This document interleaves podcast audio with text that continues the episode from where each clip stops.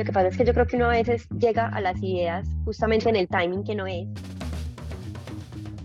Cuando uno decide crear una compañía, pues parece uno va a cometer errores, eso es medio obvio y algunos de esos errores son inevitables, o sea, hay errores que en realidad no son errores, que son parte del proceso, pero hay otros que sí se podrían evitar pero otra vez no teníamos un centavo y cada centavo que nos pudiéramos ahorrar, pues entonces decíamos, pues bueno, ¿y qué pasa si muchas de las cosas las hacemos nosotros? Pues y ahí fue donde empezamos a decir, pues madre, ¿cómo hacemos para que esto sí esté dentro de lo que eh, legalmente se, se puede desarrollar? Y nosotros no sabíamos de eso. O sea, la verdad es que un emprendedor podría sufrir mucho menos si supiera algunas cosas y muchas de esas cosas son legales. Por eso, junto a Failo, hicimos un podcast.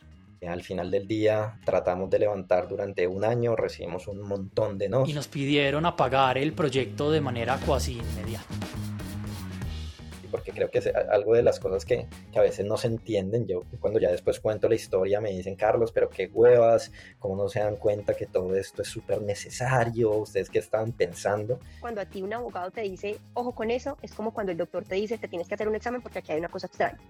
De los mismos creadores de Emprendete, el universo de Trora y al estilo Fruana, lanzamos Focap Legales, un podcast donde buscamos y narramos cagadas legales que otros emprendedores ya han cometido y tratamos de entender cómo se hubiera podido evitar. Y bueno, no solo cagadas, también queremos explorar buenas prácticas, recomendaciones incluso la visión desde el lado de un inversionista.